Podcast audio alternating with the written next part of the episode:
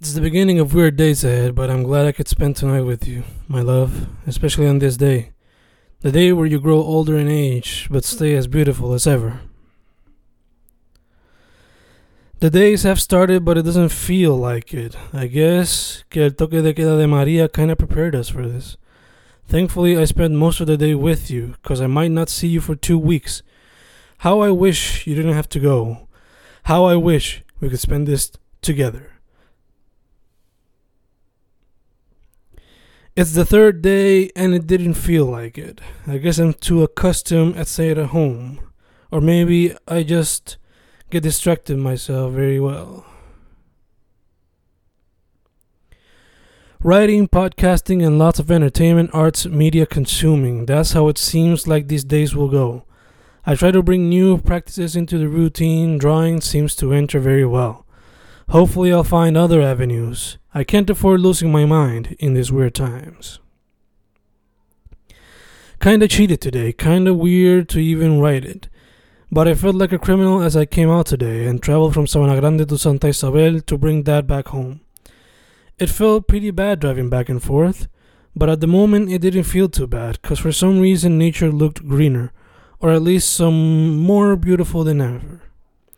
I don't know if it's true or if it's just me. It felt pretty bad driving back and forth, but at the moment it didn't feel too bad.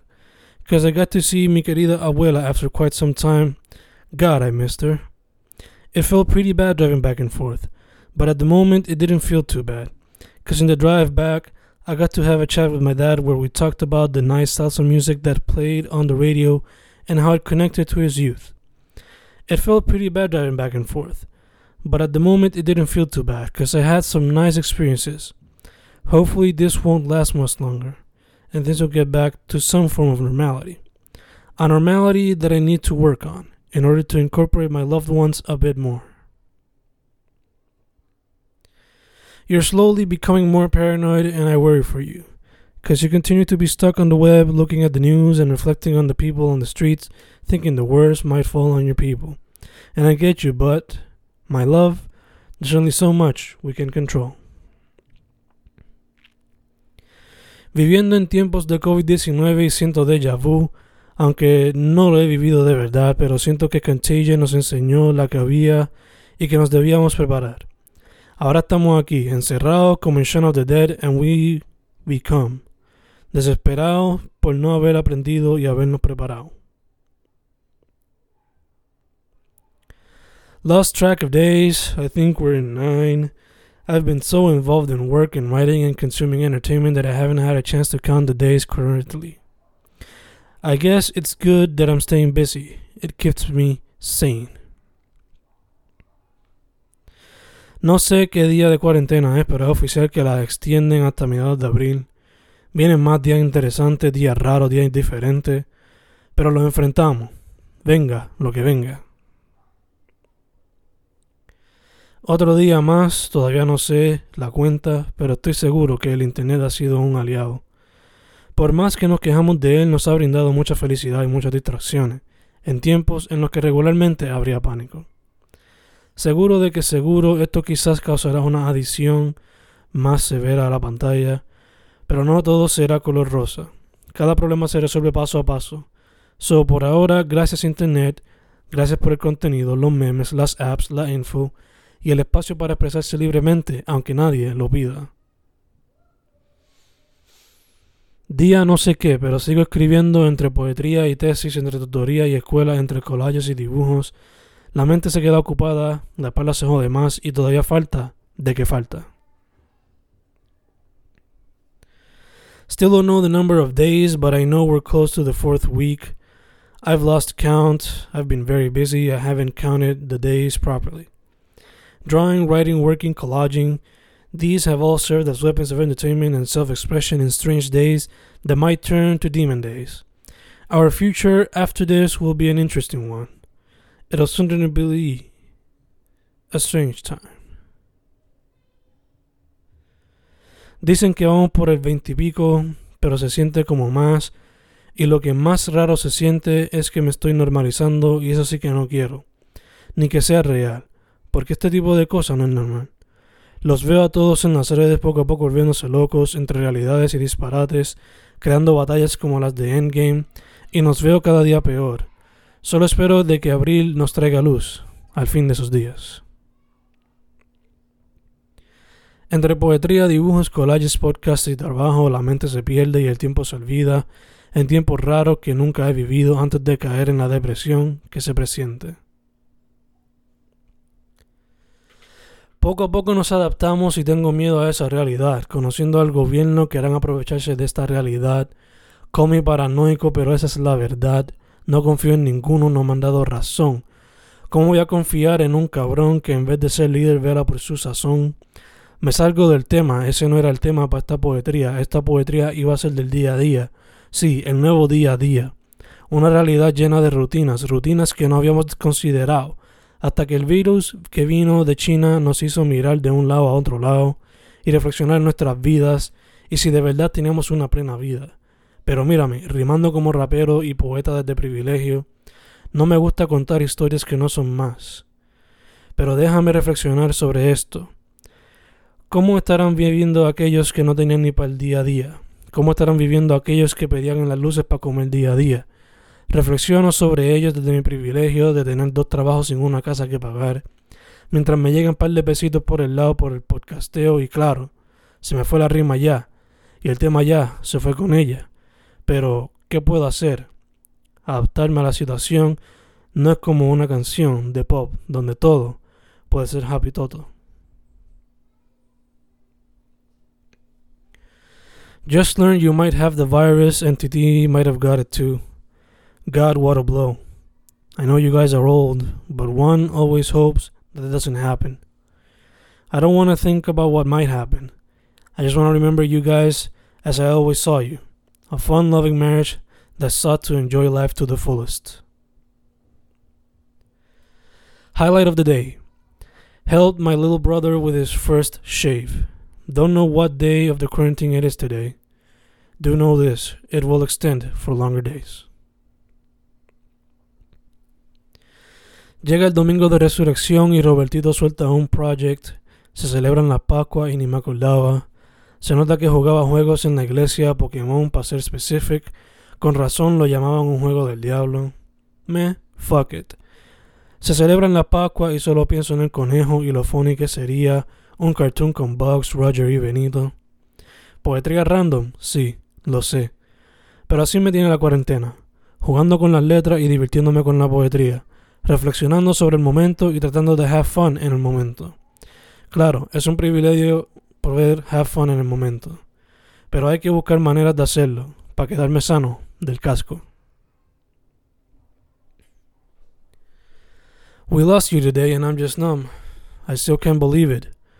Mom comes in crying and I just tell her I know and continue numb. The idea of working on this paperwork is just dreadful right now. We lost you today, and suddenly this thing just feels a whole lot closer, despite living in it for weeks now. Didn't expect this, but it was so nice to have done it, despite the current headache. It's been quite some time since I've seen you guys, way too much time. God, it was nice to see you. It was nice to share laughs, stories, and emotions like the good old days. Sure, we couldn't actually be together, but hey, a video chat's better than nothing. Mommy has the radio on. I guess it's a way to have Poppy around even when he's not really here. I'm sure it's hard for her to not have him here with us, especially in these difficult times. I'm sure it's hard for him too. There's a reason why he asked for family pictures and they shot multiple times a day. I might not have a complete understanding because I have yet to live with my girl but I'm pretty sure it hasn't been easy for either of them. I just hope they can get to enjoy each other sooner rather than later. Dad told me this is day 40. Talked with Gigi earlier. She told me it was her day 60 or so. Time has gone fast in these quarantine days. I wonder what will happen when it's done. I wonder if people will trust. I wonder how much they'll fear. I wonder how much they'll celebrate. I wonder. I wonder. People with guns come out to the streets protesting because they've been denied their rights, and the rest of us worry because we're trying to prevent the virus from spreading. But, like with everything else, there will always be those who go against what's right, even when it relates to the betterment of a public health pandemic. Folks in La Metro try to give their people some food, but the pigs interfere, stating that if it goes against the rules of the quarantine. A young man is arrested, and many come out in protest for the young man, who was seen as a symbol of hope. Días de mudanza, días de cansancio, dolor en la mano, dolor en el cuerpo, armando la cama, armando los muebles, cargando los muebles, cargando en seres. Y aún no se acaba, seguro que no. Todavía falta mudanza. Y me cuestiono cuánta falta hace tanta mudanza en el fin de mis días.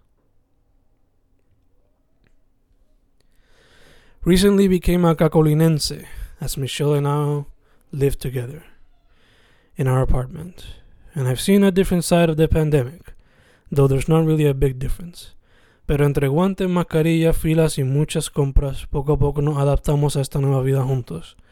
En una, en una urba de montañas entre Cacolina y Trujillo, donde la brisa y el calor se unen para crear un ambiente raro, diferente e interesante.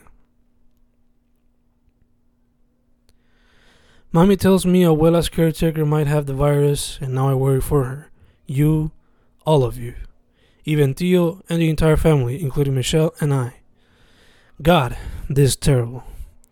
A headache starts and the neck hurts more than usual. Stress is getting to me, and I just want to go to sleep and wake up realizing this was all a bad dream. Extra, extra, read all about it. Some good news for the entire family. A well asked caretaker is fine, and the entire family is good. Plus, the financial aid is already available in the bank account. What a time to be alive. I stand here pouring gas onto my girl's car and I look at a group of four men not wearing masks and drinking a few brews, risking their lives for a sense of normality as they dance to merengue sounds while sharing stories and jokes.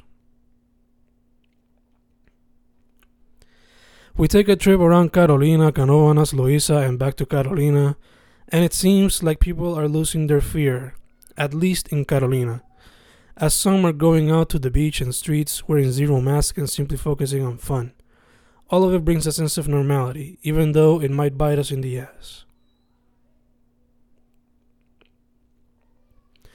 Los efectos de la cuarentena ya están tomando efecto. Ya nada entretiene, ya todo aburre. Ahora comienza lo difícil. Ahora hay que perdurar. Qué raro es que no se sienta raro vivir en esta cuarentena. No debería ser así, pero se está poniendo así y por lo visto falta mucho tiempo para que se ponga easy la cosa. O por lo menos un poco más easy.